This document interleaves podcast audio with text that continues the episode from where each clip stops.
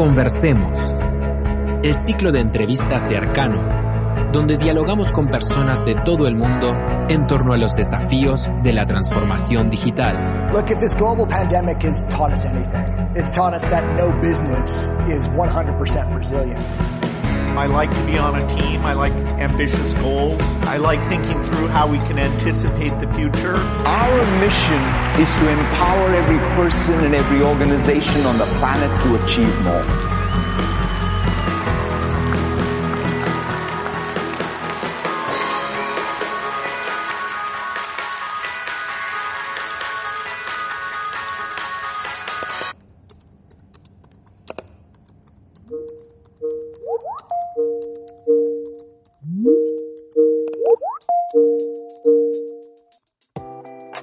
Todos, ¿cómo están? Estamos en esta ocasión en el ciclo de Conversemos con Wilson Pais, que es director de empresas y ecosistemas digitales para la TAM de Microsoft. Wilson, te quiero dar la bienvenida. ¿Cómo estás?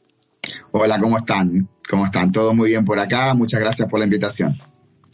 Muchas gracias a ti por este tiempo que nos estás dedicando. ¿Cómo crees tú que este año, con todo lo movido que ha sido, eh, la tecnología ha ayudado en este proceso aceleradísimo de transformación digital? Bueno, eh, ¿qué año este? Eh? El 2020. Ya aquí en Chile, yo vivo en Chile, soy uruguayo, pero radicado en Chile. Ya en el, el fines del 2019 ya empezábamos a experimentar un montón de, de cambios y un montón de desafíos. Eh, particularmente con el estallido social de octubre, al igual que otros países de América Latina y de otros países en el mundo, te diría. Eh, eh, ya empezábamos un poco a vivir eh, una, una tensión y una necesidad de apoyarnos fuertemente en lo tecnológico. Y bueno, el 2020 ya se vino con todo, con esta pandemia global eh, que ya se estaba preparando, sin ninguna duda, se estaba desarrollando en Asia hacia fines del 2019.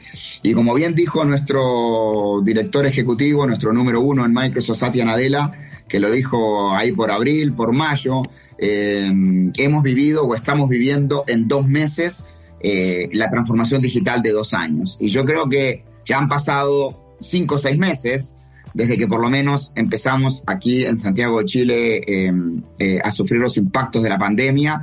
Y creo que la frase la podríamos actualizar a hoy. Hemos vivido cinco años de transformación digital en cinco meses.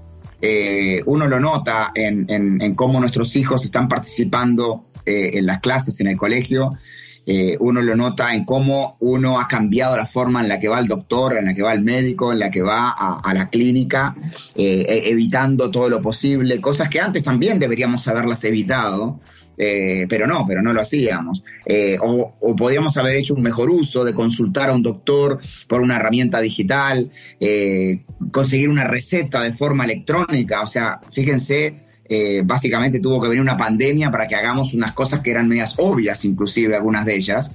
Eh, ¿A quién le gusta ir al centro de la ciudad? A, a, entrar a una oficina pública, hacer una fila física que te puede llevar media hora, una hora, dos horas. Eh, fíjense, cosas que realmente deberíamos eliminarlas o trabajar todos juntos más fuerte para eliminar. Y bueno, la pandemia, viendo la parte positiva de, de, de, todo este proceso global y de este fenómeno global, ha hecho que el uso de la tecnología eh, se haya eh, incrementado muchísimo. Lo vemos en nuestros clientes, lo vemos en nuestros socios, lo vemos en nuestras casas, lo vemos en nuestras casas. Clases para aprender a bailar. Aquí en septiembre eh, son las fiestas patrias chilenas. Eh, que son muy fuertes, son algo bastante, bastante fuerte eh, en el país y cómo se festeja y cómo lo vive el pueblo chileno.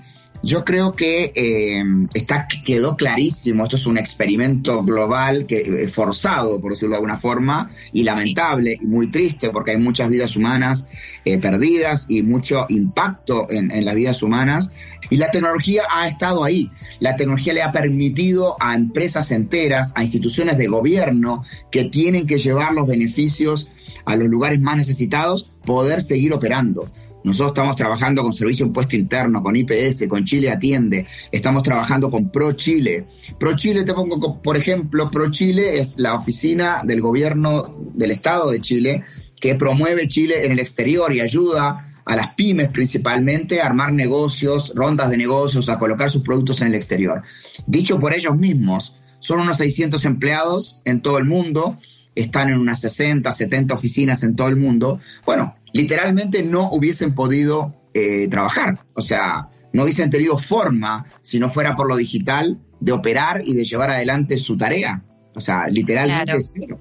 Lo, que dices me lleva de hecho al siguiente tema que, que, me gustaría que conversáramos es cómo crees que la tecnología logró habilitar caminos para poder sortear toda esta crisis, porque en el fondo tú nombraste un montón de rubros, oportunidades, pymes, todos nos vimos afectados de una u otra forma, pero la tecnología ayudó muchísimo en ese proceso sin ninguna duda. Bueno, la posibilidad más simple de poder tener un contacto con eh, otro ser humano eh, y participar de una clase, participar de una atención médica, participar de eh, una ronda de negocios, que antes creíamos bastante imposible. Decíamos, no, yo para esto tengo que viajar, tengo que ir a México, tengo que ir a Colombia porque no se me va a dar la posibilidad de hacer un negocio remotamente. Habían muchos eh, mitos, por decirlo de alguna forma. Obviamente que ayuda que todo mundo todos estamos viviendo la misma experiencia. Entonces eso obviamente ayuda a poder sobrevivirlo y a poder, eh, el mexicano que estaba esperando que yo fuera a visitarlo, ya sabe que eso no va a suceder. Él tampoco lo quisiera. Entonces, obviamente, eso hace fluir las cosas. Pero todo lo que es la conectividad, la productividad, el trabajo remoto, la videoconferencia, el poder hacer una presentación de buena calidad, el poder tener una imagen de buena calidad, porque obviamente la calidad del hardware que estamos usando hoy, de las computadoras, de los notebooks, de los celulares, eh, o sea, fíjense la calidad de las cosas que tenemos en nuestras manos, eh, comparada con, obviamente, lo que teníamos hace un año atrás o dos o tres. Yo no sé si saben, pero esta pandemia ha generado un fuerte reemplazo de computadoras, impresoras. En vez de vender menos, se ha vendido muchísimo más. Pero obviamente eh, también podemos llevarlos a escenarios como de escritorios virtuales. Eh, hemos estado trabajando muchos proyectos de escritorios virtuales. Un escritorio es como tener tu PC en la nube, digamos. Eh, eso ha permitido que a muchas instituciones de gobierno, financieras, bancarias, puedan de alguna forma bajo contextos seguros, cumpliendo con todas las políticas de seguridad de la institución, eh, o de la empresa poder acceder remotamente desde la casa de los funcionarios. Entonces hay proyectos sumamente potentes, muy habilitados por la tecnología, eh, distribución de remedios a muy bajo costo, recetas médicas, eh, telemedicina, bueno, cosas que antes los tecnólogos y me sumo ahí, veníamos empujando desde hace mucho tiempo. No es que hemos inventado, no, hemos inventado nada muy distinto a lo que veníamos hablando hace mucho tiempo atrás. Yo no sé si ustedes sienten lo mismo, pero, pero de repente eh, el mundo lo necesitó. De repente estábamos listos, eh, y a veces no tan listos, pero tuvimos que salir corriendo eh, para implementar una infraestructura digital a un montón de interacción humana, a un montón de trabajo entre humanos, entre seres humanos, que estaba ahí, la tecnología estaba había un conocimiento previo, no de toda la población, capaz de la parte más, más en porcentaje, un pequeño porcentaje de la población lo dominaba. Y eso está siendo en evidencia hoy. Yo creo que eso es un poco el aprendizaje, eh, todos estos imposibles que pensábamos que eran imposibles, que no se iban a dar, era porque no nos habíamos tomado el suficiente tiempo, no teníamos eh, el compelling event, como dicen los gringos, el, el, el evento eh, gatillador o disparador para hacer algo. Creo que la raza humana, la civilización, eh, cuando tiene un propósito, y en este momento tenemos un propósito todos juntos, eh, somos, somos imparables, digamos, o sea, realmente imparables. O sea, estamos desarrollando una vacuna eh, varios proyectos de vacuna, más de una decena de proyectos de vacuna de distintos países, de distintas empresas, con contribuciones de distintos gobiernos, con contribuciones de muchos filántropos en el mundo. Eh, y vamos a tener la vacuna. Es un tema de tiempo, no es un tema de si la vamos a tener o no. Yo creo que si hay algo que, que vamos a estar de acuerdo es que a pesar de que estamos viviendo un proceso que antes se vivió en la humanidad, pandemia, en el fondo muerte, creo que nunca antes tuvimos tantas herramientas para enfrentarlo también. Así que eso nos deja en un buen pie como, como humanidad, me refiero, para poder hacerle frente. sin ninguna duda. Bueno, y también nunca tuvimos el nivel de comunicaciones que tenemos hoy, en el sentido de enterarnos del efecto masivo de la pandemia. Yo creo que tiene aspectos positivos y negativos. Eh, yo me imagino en Europa, peste negra, Newton yéndose para el campo de niño, de adolescente. Eh, él no sabía lo que estaba pasando en París, no sabía lo que estaba pasando en otras ciudades de Europa. Eh, él no lo sabía, él vivía el impacto posiblemente en su círculo más cercano. Hoy por hoy podemos saber el impacto casi al instante eh, en todo el mundo, qué está pasando en Japón, qué está pasando en China, qué está pasando en otros países de América Latina.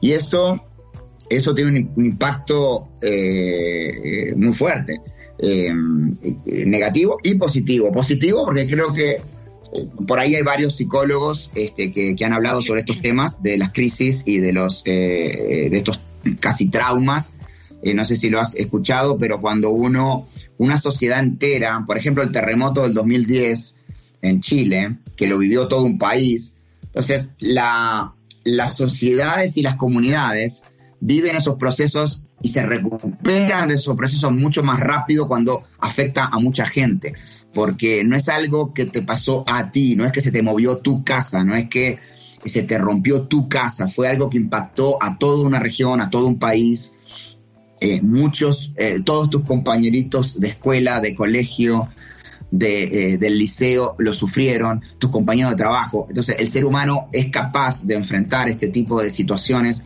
tan traumáticas cuando vive en comunidad, lo, vive mejor, se recupera mejor, versus a que solo le afectó a una persona o a, o a una familia o a un grupo. Y eso es la parte positiva de, este experimento forzado global, por decirlo así, eh, de esta situación que estamos viviendo de pandemia global. Eh, tiene ese aspecto positivo, es toda la raza humana que está sufriendo mm. esto al mismo momento, con diferentes niveles, sin ninguna duda, de impacto eh, y, con diferentes niveles para poder reaccionar. y creo que ahí tiene que estar nuestra energía, en reconocer que, que, no todo el mundo lo está viviendo igual en el sentido de que no todo el mundo puede hacer lo que estamos haciendo hoy, no todo el mundo puede darse el gusto o el privilegio, mejor dicho, de trabajar remotamente y poder seguir con su operación económica. Eh, eh, mucha gente no lo puede hacer, muchísima gente. Eh, la, mayoría de las personas. Y tenemos que poner nuestro foco ahí, cómo llevamos automatización a esos puestos de trabajo, cómo habilitamos que esa persona pueda eh, ejercer sus tareas de la más forma más remota posible. ¿Cómo ayudamos a, esas personas tengan la mejor seguridad posible en el entorno laboral? Con inteligencia artificial, con gestión de datos, con tecnologías eh, eh, de, de, videoconferencia. O sea, yo creo que el mundo ha probado esto de la transformación digital aceleradamente y forzadamente en 5 o 6 meses. Vamos a estar el 2020 viviendo bastante de esta forma hasta que aparezca una vacuna eh, confiable. Mm. Así que yo creo que eh, vamos a estar abriéndonos, eh, teniendo algunas libertades de, y cerrándonos. Creo que, creo que van a venir algunos rebrotes porque son, es un proceso natural de cómo funciona este tipo de, de epidemias. Eh, de pandemias y, tenemos que ser muy cuidadosos, cuidarnos mucho, ser muy cautos y tener esta mirada de ayudar siempre a que hay muchísimos otros que no tienen las cosas que nosotros tenemos, que no tienen los mismos privilegios, que no acceden, y ahí es donde tiene que estar la energía de, todos como comunidad. O sea, tenemos que salir de esta eh, todos juntos eh, la mayor cantidad posible de personas eh, juntas, eh, la menor cantidad posible de personas impactadas, digamos. O sea, tenemos que pensar en eso. Una vida humana es muy valiosa, sea del color que sea, de la raza que sea, del género que sea, de la cultura que sea, del país que sea.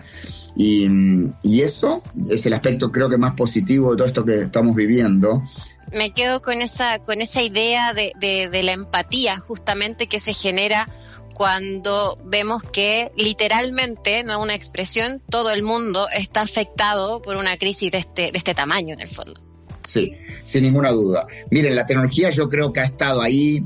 Eh, las grandes empresas tecnológicas del mundo han estado preparando y, poniendo a disposición infraestructuras de computación en la nube a niveles que eh, antes ni siquiera las propias empresas estas los concebían. Y no estoy hablando solo de Microsoft, estoy hablando de varias empresas tecnológicas, las líderes en el mundo, han tenido que eh, invertir fuertemente para preparar eh, prepararse para esa demanda multiplicada por 5, por 10 eh, o por 30 en, varios de los casos. El uso que estamos teniendo de videoconferencias, el uso que estamos teniendo de este tipo de herramientas que estamos usando ahora, el uso que estamos haciendo de nuestras eh, herramientas digitales, le pone un peso, una carga, un estrés para el cual esto no estaba preparado las comunicaciones, las comunicaciones por celulares, las comunicaciones en eh, internet, ya es como que un chiste, eh, hasta los niños hacen el chiste, uy, es que mi internet está, está se está colgando,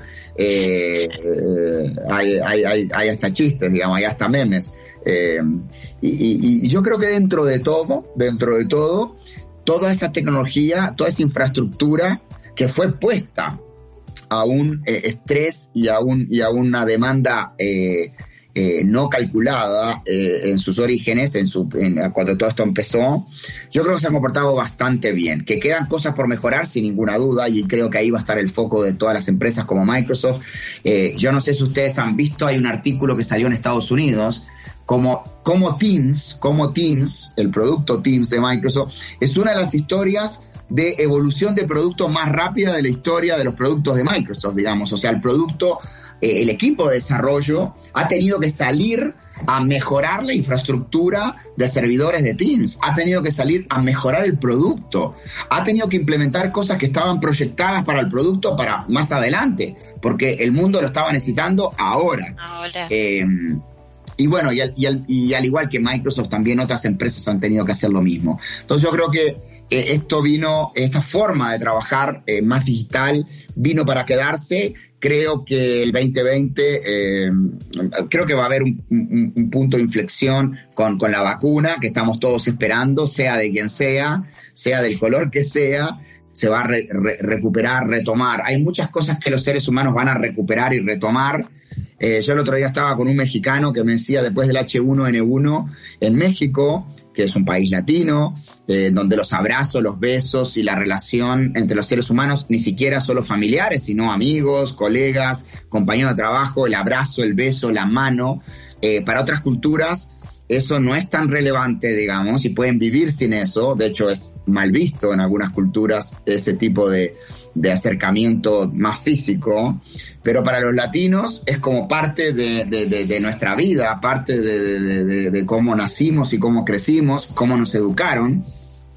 Y me contaba este mexicano que después del H1N1 que pegó muy fuerte en México, quedó un poco la sensación, bueno, ahora se cuidaban del darse las manos, se cuidaban de acercarse, eh, eliminaron los besos, etcétera. Pero ya pasó dos, tres años, me comentaba este mexicano, y ya está todo el mundo a los besos, a los abrazos, ya todo volvió. Eh, yo creo que eso vuelve porque es muy humano, eh, es muy de los mamíferos, por decirlo de una forma más científica, y, pero creo que tenemos que cuidarnos y creo que la vacuna va a cambiar bastante de estas cosas. Pero creo que algunas cosas se van a quedar.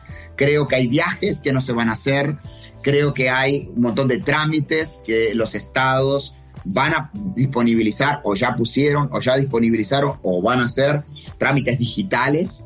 Si yo, fíjense, aplicaciones, no sé, ahí en Uruguay, pero aquí surgieron un montón y de varias, eh, sacar un número para ir a la panadería, sacar un número para ir a la clínica, sacar un número para ir a la estación de servicio. Y si uno se pone a pensar, no es tan loco, parece freak, parece demente, pero no, no lo es.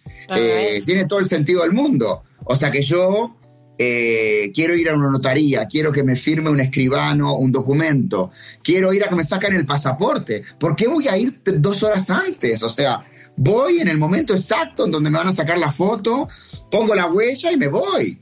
Y, después vuelvo en el momento exacto donde está listo. O sea, ¿qué hago yo? ¿Qué gana el Estado teniéndome ahí dando vueltas una hora, dos horas? ¿Qué gano yo? Nada. Eh, pudiendo estar con mi familia o trabajando.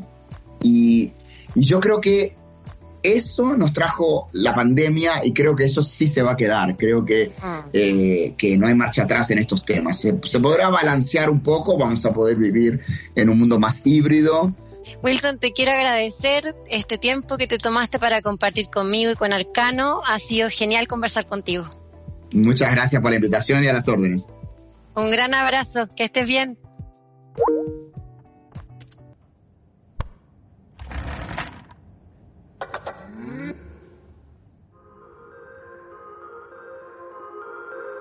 Conversemos es parte de Arcano Podcast. No te olvides seguirnos para escuchar más entrevistas y búscanos en nuestras redes sociales como Arcano Software. Hasta el próximo programa.